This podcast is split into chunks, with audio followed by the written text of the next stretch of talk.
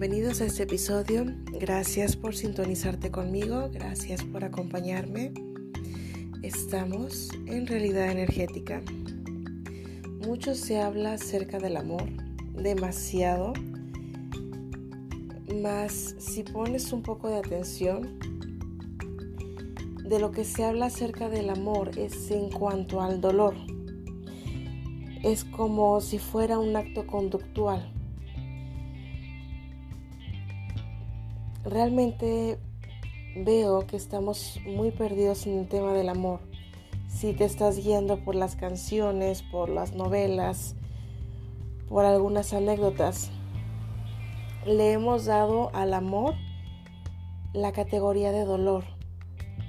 Y eso no es así. El amor no es un acto conductual.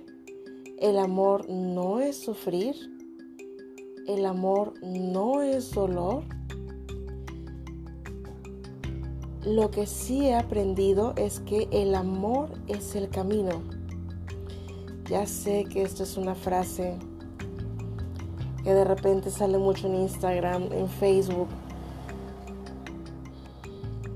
Y yo te pido que más allá de creerme o creerle a alguien, lo pongas en tela de juicio para ti y te preguntes a ti sinceramente qué es el amor y esperes una respuesta de ti mismo en tu parte interna. Dicen que todos los caminos llevan al corazón. Es más o menos lo mismo, el amor es el camino. Nada más que lo buscamos en personas, lo buscamos en cosas, lo buscamos en lugares, buscamos algo que nos apasione, buscamos algo que podamos amar. Más en las mañanas cuando nos levantamos y nos miramos al espejo, no eres para darte un comentario de amor. El amor es más sencillo. Por supuesto, está en cada uno de nosotros no tiene nada que ver con esos arreglos grandísimos o que te super arregles. Tiene muy poco que ver con eso. El amor es un acto conductual. Realmente el amor es un estado de conciencia. Y no va por el lado de que veas todo en burbujas y corazones y angelitos y rosa, rojo, blanco. No, eso es lo que nos, han pintado. Amor es cuando te eliges a ti primero, no como un acto egoísta, no como arrogancia, sino que realmente te estás eligiendo a ti. Amor es cuando sabes poner límites. Amor es cuando estás empezando a tener una crisis y tú mismo te empiezas a calmar. amor es cuando está ocurriendo una situación desafiante y te reconfortas a ti mismo, a ti misma. Amor es cuando sabes que tienes una reunión importante al día siguiente a las 7, 8 de la mañana y dejas tus redes sociales y haces por irte a la cama a dormir temprano para estar descansado.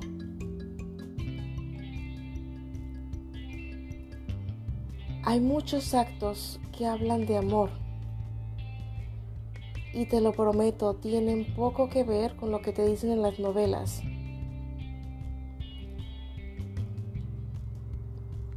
Tiene poco que ver con la imagen. En realmente tiene poco que ver con la imagen. Porque te puedes operar todo. Mas si no te amas, la gente no te va a amar. Tantito más fuerte, te puede amar todo el planeta Tierra. Mas si tú no te amas, tú no vas a sentir ese amor. Vas a sentir rechazo, el amor está en uno mismo, no tiene mucho que ver con los papás, de hecho no tiene nada que ver con los papás, no tiene nada que ver con una pareja. o con la ansiedad de que la persona con la que estás, que dices que amas, híjole, se va a ir, híjole, si me deja por otro, por otra, no tiene que ver con eso.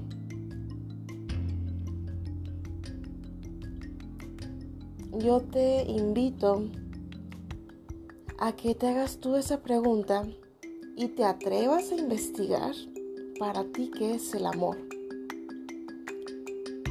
Preguntes, preguntes a tu ser interno qué es el amor. Hagas una pregunta al aire y para mí qué es el amor. En vez de creerte los cuentos de San Valentín, en vez de creerte los cuentos de los regalos espectaculares, lo que sí es que el amor está en los detalles. Hace poco escuché a una persona que dijo que si le pones suficiente atención a algo o a alguien, empieza a nacer el amor. Es decir, empiezas a amar ese algo o ese alguien. Llámese profesión, llámese tu labor, llámese tu actividad, llámese una persona. Me llamó mucho la atención el comentario que hizo porque en psicología hay varios términos de cuando las personas se empiezan o empiezan a amar o se enamoran de la gente que les hace daño o de los raptores. Temas por el estilo. La psicología es mucho de ponerle nombre hasta lo que no. Lo que sí es cierto, si tú le pones la suficiente atención a algo o a alguien empieza a aflorar el amor.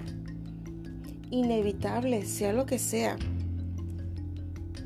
Ahora bien, si esta atención en el cuidado, en el detalle, en cómo te hablas, te la estás poniendo a ti mismo, el amor en ti aflora. Insisto con el tema, no es para que me creas, es para que lo experimentes como parte de un autoconocimiento. Y dejes de creer eso de que el amor es sufrimiento, de que el amor es dolor, de que tengo que estar como una top model este, o como un supermodelo porque si no, no me aceptan. Si no te aceptas tú y si no te amas tú, tengas a quien tengas, no te va a aceptar y no te va a amar. El amor no es un acto conductual.